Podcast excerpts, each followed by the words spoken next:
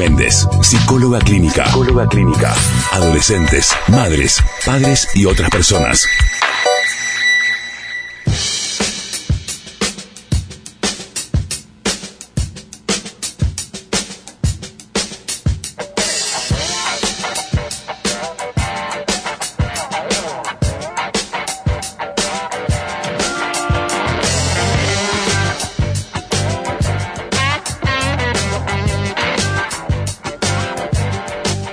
Están pasando 15 minutos después de las 3 pm hora argentina. Abrimos la segunda hora del programa con Miguel Ríos. No voy en tren desde Big Bang Ríos, año 1988, la versión de Miguel de, la canción de Charlie.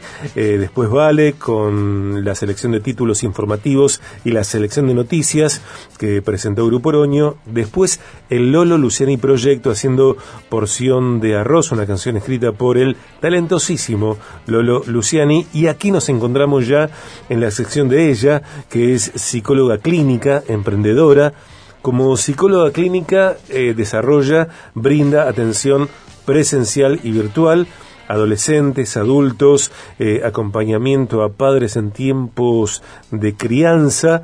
Eh, anteriormente hablamos con ella del diálogo interior, lo relevante de hablar con uno mismo, eh, calidad de nuestros pensamientos, emociones y conductas, la responsabilidad y el autoliderazgo, mi autoestima, mi estima empieza en cómo me vieron y me hablaron. Y hoy queremos hablar con ella acerca de juegos para niños, qué efectos producen algunas opciones y el celular. Noé Méndez, bienvenida. Hola Sergio, ¿cómo estás? Muchas gracias. Bueno, ¿estás tomando algún mate, Noé? No, ahora todavía no. ok, ok. Después de la nota. Tal cual, así va. ok, estás atendiendo gente, alguna que está fuera de vos y otra gente que está dentro tuyo. Así es, sí, sí. Bueno. Eso produjo algunos cambios. Claro. Eh, este proceso de, de, la dulce espera, ¿no? De la maternidad. Sí. Sí, sí, que decíamos esta mañana, charlando por teléfono, que cada embarazo tiene su, eh, su perfil, ¿no? No son todos iguales. Sí, sí, el embarazo con mi primer hijo, con Nemía, fue algo totalmente distinto. Eh, hubo otras complicaciones quizá un poco médicas, pero en este embarazo fue mm, más que nada el cansancio que sobrevino el primer trimestre, fue increíble, nunca antes experimentado por mí y, no, adaptándome a los cambios, porque el, embarazo es un cambio, es una parte de una crisis vital que que vivimos, que, que viven las mujeres, que vive la familia y que es una readaptación de, de toda la familia también, ¿no? No es poca cosa. Eh, corre en semanas, eh, corre un año cuando Barbie, la película eh, que protagoniza Margot Robbie con Ryan Gosling, bueno, es furor. Y esto genera, por supuesto, mucha venta de merchandising, que niñas, eh, adultos también utilicen el, rosa. Y, esto dispara no una charla sobre Barbie, sino eh, lo clave de los, de los juegos para los niños. Eh, no hablo no en una plaza, por ejemplo, o en un parque de atracciones, sino en el hogar. Niños jugando en el hogar. ¿Qué te parece que es importante tomar en cuenta para seleccionar juegos para niños en el hogar? Bien, me parece sumamente importante que el, que el hogar sea visto como un lugar privilegiado en donde el niño pueda jugar, porque es un lugar en el que es un ambiente seguro, o que debería serlo, ¿no es cierto? Sí. Es un ambiente en donde puede tener disponibilidad de juegos y no solo de pantalla Y ahí hablamos de, mediar el uso de las pantallas, por ejemplo, y lo fundamental de que esto de, que esto ocurra en el hogar, porque a través del juego el niño aprende y se apropia del mundo, se apropia eh, de todo lo que lo rodea. A través del juego el niño elabora situaciones. Entonces es importante que los adultos estemos presentes, veamos, estemos compartiendo con ellos el espacio, eh, porque a veces, bueno, no se trata solamente de, del juguete, sino de qué hace el niño con ese juguete, qué cuestiones está elaborando. Y la presencia de un adulto, la presencia de la familia, es sumamente importante. Aparte, a ver, si lo comprendo, según lo decís, eh, hay juegos que anestesian a, los niños y hay juegos que promueven su sentido de curiosidad, eh, su sentido de búsqueda, la creatividad. Estamos pensando que son saludables para los niños aquellos juegos que contribuyen a, que una criatura eh, se descubra, descubra el mundo, se conecte con el mundo y, y también, ¿por qué no?, ponga en, en, uso eh, el movimiento. Exactamente. Estamos hablando de un juego en el cual el niño es un sujeto activo, es protagonista. Entonces, en esa actividad, en ese protagonismo, en ese protagonismo el niño descubre el mundo, se descubre a sí mismo, descubre lo que es capaz de hacer, hay un tiempo en el que el niño comienza a simbolizar, entonces comienza a jugar al como sí y empieza a, hacer toda una producción elaborada. Esto es sumamente importante, que el niño mm. pueda producir, que no sea algo pasivo. Y eso es muchas veces la diferencia cuando el niño solamente está frente a las pantallas o solamente está recibiendo un mensaje de forma pasiva y no hay ningún adulto que esté mediando esto, ningún adulto que esté preguntando en relación al contenido que ve, ningún adulto que se interese por estas cuestiones, pero sí es importante que en, este juego que vos decís, donde el niño está activo, eh, esté esa curiosidad, ese deseo de saber y esa capacidad de asombro que nunca se agota en el niño, mm. ¿no? Y que muchas veces los, los adultos en este en, esta vorágine eh, prefieren muchas veces, y esto es un poco feo decirlo, pero muchas veces prefieren que estén pasivamente frente a una pantalla. Y, y no vemos la gran importancia, la gran ventaja que es para un niño estar sentado, elaborando, simbolizando, aprendiendo, porque el juego es una forma de aprender. Y si está mediado con un otro, que esto lo quiero resaltar un montón, si está mediado con un otro, no solamente hay juego, sino que hay conexión emocional, hay sostén y, y fundamentalmente que el niño se apropia de la experiencia.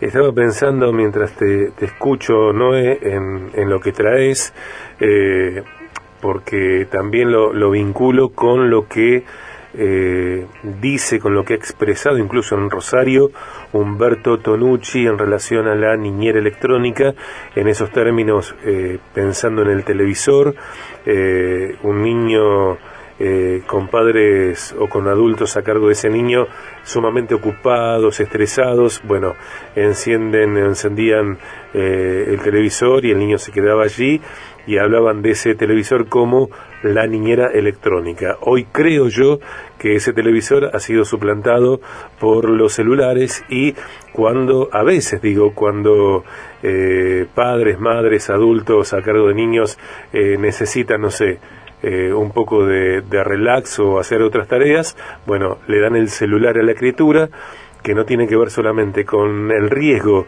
de llegar a contenidos que no son propios para menores, sino también esto de, de anestesiar a, al niño o la niña. Tal cual.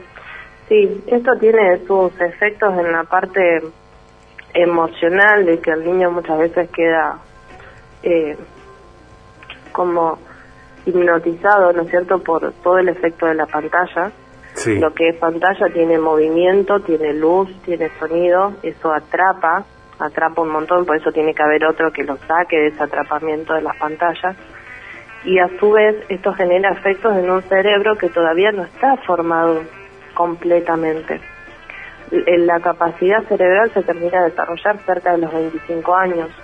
Entonces el uso de las pantallas en niños es eh, sumamente puede ser sumamente conflictivo para el desarrollo cerebral, todo lo que implica eh, frustraciones, la tolerancia, eh, cuestiones que no se terminan de desarrollar en el cerebro justamente por la exposición a las pantallas. Asimismo los adolescentes, ¿no? La cantidad de tiempo expuesto a esto influye hasta en la estructuración misma del cerebro. Entonces esto genera sus efectos emocionales. Claro. Los seres humanos somos eh, cuerpo, alma y espíritu, entonces lo que afecta a nuestro cuerpo afecta a nuestras emociones y viceversa. No, vos sos eh, madre de familia, eh, trabajás, eh, además de ser mamá y ocuparte de tareas de la casa, tu esposo también trabaja además de ocuparse de cuestiones de la casa. Eh, personas estresadas, adultos, eh, estresados, con mucha carga horaria de trabajo, eh, sin toda la, fuerza a veces para ocuparse de algunas tareas en relación a los niños. ¿Qué hacer? ¿Qué decir cuando hay eh, adultos estresados y niños que necesitan que les presten atención y entre esas atenciones el juego.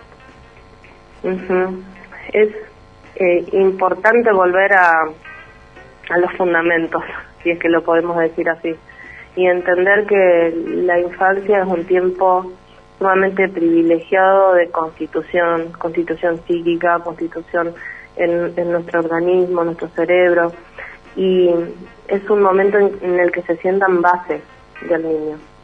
Y muchas veces los adultos en, esto de que se vive estresado, muchas veces es necesario tomarnos una pausa, eh, poner esto en la balanza y tomar decisiones. Porque todo lo que nosotros sembremos en la infancia, en la adolescencia, no vuelve vacío. Y es importante entender este tiempo como como que uno dona, porque esto es lo que hace la función paterna y materna, donamos recursos y herramientas. Y esos recursos y herramientas quedan internalizados para toda la vida de la persona. Claro. Entonces, poner en la balanza estas cuestiones y tomar decisiones en base a eso. Y tener esa tranquilidad de que, bueno, por supuesto, ningún papá o ninguna mamá va a hacer las cosas 100% correctas, todos nos vamos a equivocar en algún punto, pero tener esa capacidad de, ponerse límites a uno mismo, uno mismo restringirse el uso de, dispositivos, poder tomar tiempo de calidad, que no siempre es cantidad, sino calidad con, con los hijos, me parece que es el legado más lindo y más importante que les podemos dejar a ellos. Escucha el programa, eh, mi querido doctor Lucas Grivarello, eh, que es padre de familia, tiene cuatro hijos, eh, y Lucas aporta algo que me parece sumamente interesante, ¿no? Porque dice, los niños deben aprender a aburrirse, no todo puede ser circo.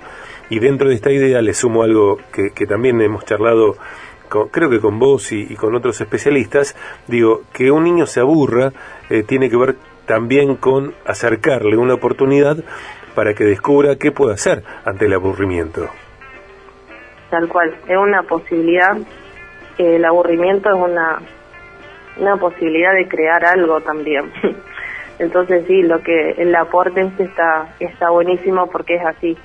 Y esto es un aprendizaje para los niños de que también es bueno estar aburrido y que, y que es bueno en ese momento generar algo, otra cosa distinta, creatividad.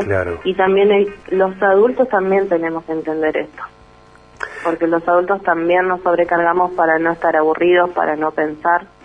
Para distraernos. Tal cual. Entonces los adultos también necesitamos aprender eso.